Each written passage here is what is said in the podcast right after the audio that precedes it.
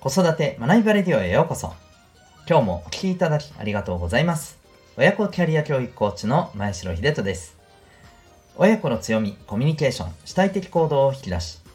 お子さんが自分のやりたいことが見つかり、生き生きしたい様子に変わる、そんな親子のサポートをしております。この放送は、子育て、仕事、両立に奮闘中の皆さんに向けて、日々を楽しく楽にできる学びを毎日お送りしております。本日は第721回でございます。えー、何を学ばせるかよりもというテーマでお送りしていきたいと思います。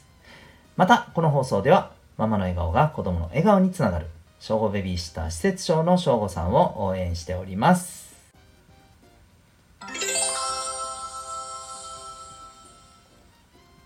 それでは、えー、今日の本題に行きたいと思います。今日は、えー、まあ、ちょっと抽象的な話かもしれませんけど、えー、お子さんの、まあ、学習成長に関する、えテーマでございます。えまあ、何を学ばせるかというところに私たち行きがちですけれどもというね、えはい、そんな、まえーと、視点でお話をしていきたいと思います。えっ、とですね、まあよくこういう記事って僕はこう情報を集めてるとですね、えー、出てくるんですけれど、えー、大人になった方社会に、えー、出た方を対象にですね、え子供の頃とか学生の頃どんなことをもっと勉強しておけばよかったなっていうふうに思いますか？っていうそんなアンケート調査って結構されてるんですよね。割と半年1年に1回くらいはまあおそらくこう最新版みたいなのがね出てきたりするんですけれどもで、まあ、最近もですねそういうあのニュース記事を見ましてですねで見ているとですねまあやっぱりお金のことがすごい高いですね。うん、あと英語、まあ、外国語もそうですね。それからあと、まあ、プログラミングっていう教室が出てることともやっぱり相まって、えーまあ、それに関するコンピューターに関する、まあ、あの知識スキルだったりこういったものがやっぱりね上位に来ていたりします、まあ、とはコミュニケーションとかですね。はい。こういったものもあったりしますけども。えー、そうですね。あのまあ私たちは今ねそういう社会の中で生きてますんで、まあ、当然こういったことが必要だなと。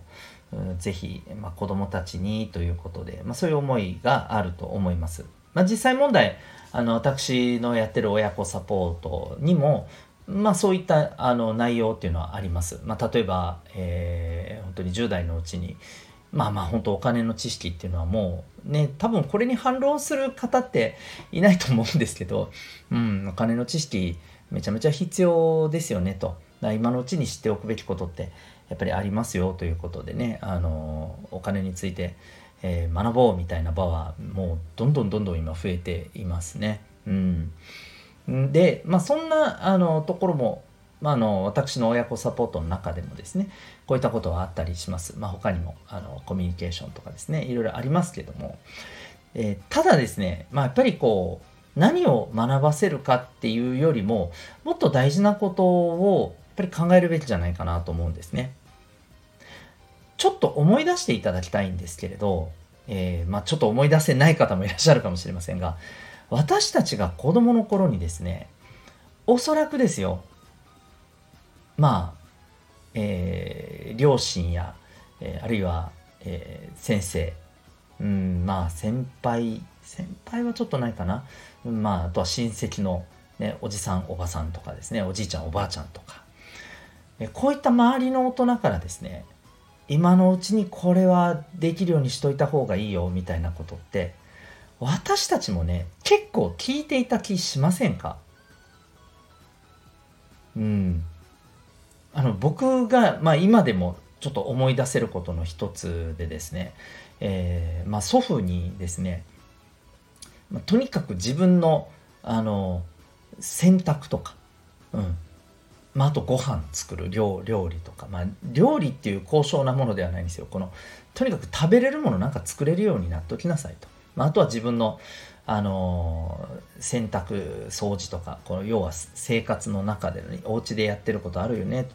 と、うん、これはちゃんとお母さんお父さんのお手伝いして、えー、これできるようになっとくべきだよっていうことをねあのすごくいつもねなんかあんまり何も言わないあの祖父なんですけどこうある時ねとってもこれ大事なことだからねっていうことで、えー、真剣に話をされていたからもう僕すごく印象に残っているんですよね。うん、でじゃあ僕はですねそんなね真剣にあの伝えてくださったまあただの一度ではありますけど伝えてくださった、えー、祖父のね言葉をしっかりとね受けてねその日からあの掃除やまあこうね自分のご飯を作るっていうことについて真剣に向き合って取り組み始めたわけじゃないんですよね。申し訳ないんですけど本当に申し訳ないんですけど。でもこれって割と皆さんもありません？親から言われたり周りの大人から言われたけれどもまあなんか大事なんだろうなっては思ったんだけれどもね結局やんなかった。まあ大事なものだって思ったんだったらまだしもですね。そそれ今必要？みたいな。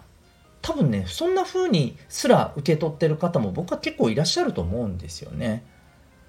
うん、で実際問題、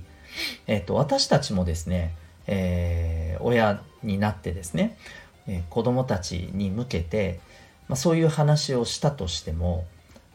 ね結構あの塩塩対応じゃないけどなんか反応薄みたいなことってありません？うん、それこそあの学校のね勉強科目に関してはなかなかこう興味を持ってくれないけどこういうのだったら興味持って学ぶかもと思いきや、うんうん、ああみたいなね。うんそうそうなんですよね。そういうことってあったりすると思うんですよ。でも実際問題私たちだって子供の頃結構そうだったんじゃないかって思うんですよね。そう考えた時にですねうんなんか何を学ぶかっていうことももちろん大事ですけれどもそれ以上にですねうんやっぱりこ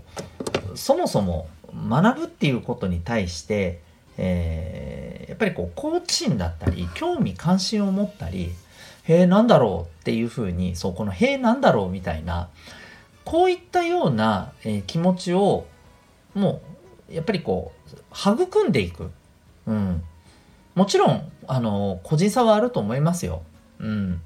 こういうものにもうとにかくもう気になって気になってしょうがないって言っていろんなものに興味持ってこう行動していくようなあのお子さんもいればですね。まあなかなかねあの反応しないお子さんもいらっしゃると思います。うん、ただどんなお子さんにせよですね自分で動く瞬間ってやっぱりあると思うんですよ。うん、でそれってやっぱりこうそのお子さんの中の何らかのねやっぱこう好奇心だったり興味関心だったり何かを揺さぶるものがあってそれで動いてると思うんですよね。うん、むしろこういった何か外からのさまざまな知識、刺激、ね、こういった出来事があってそれに対しておって、ね、反応していくような、うん、そんなやっぱりこうメンタルとか考え方、うん、これを育むことの方が重要だと思うんですよね。まあ、あとは何よりですねえー、元気でないとそもそも、うん、こういったものに興味向いてもですねあ、えー、こうこういったものに興味が向かないと思うんですよ。うん、そうその時のお子さんのねこう気持ちの在り方でもね全然違うと思うんです同じなんていうか情報知識をねこう、あの、提示したとしても「へえ面白そう」って反応する時もあればもう全然なんかね反応しない時もあるしこう同じものを提供してもね、全然違ったりする。あの、こういうこともありません？えっ、ー、と、私たちが散々これいいよ、大事だよって言っても、へーって感じだったお子さんが、うん、お友達とかですね。うん。あるいは、えー、なんかこう、慕ってる先輩とかですね。うん。こういった人が同じようなことを言ったら、えー、そうですね、みたいな。あ、やってみよう、みたいなね。いやいや、同じこと言うたやん、みたいな。うん、そういうこともあると思うんですよ。うん、それって結局、まあ、誰が言うかっていう問題もあるとは思いますけれども何よりも、えー、最終的にそこに行動しようっていうことを選択するのは本人ですからその本人がやっぱり選択して動こうという、えね、気持ちやエネルギーっていうものがあるからまあこそだと思うんですよ。うん、だからこそですね私たちは、まあ、何を学ばせるべきかっていうことを考えることも重要だとは思うんですけどもそれ以上にそもそも、うん、お子さんがですねまあ学んでみようへえなんだろうって興味関心をやっぱりこう向けるようなそんなまああのー、こう考え方とか感じ方とかうんまあもっと言うとえー、そういう外からの刺激に対してですねポジティブに目を向けられるようなまああの基本的なこの、えー、心の在り方っていうところを育む必要があると思うんですよね。はい。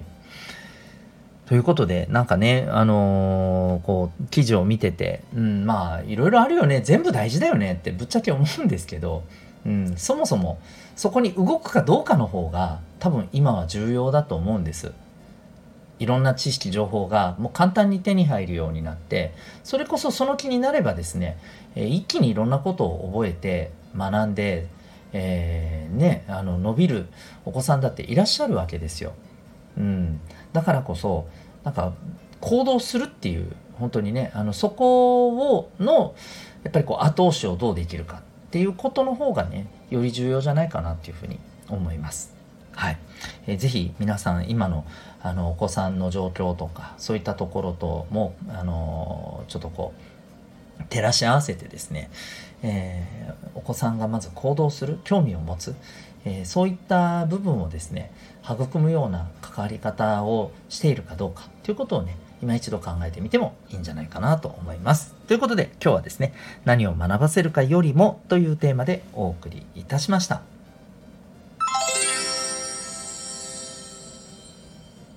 最後にお知らせをさせてください。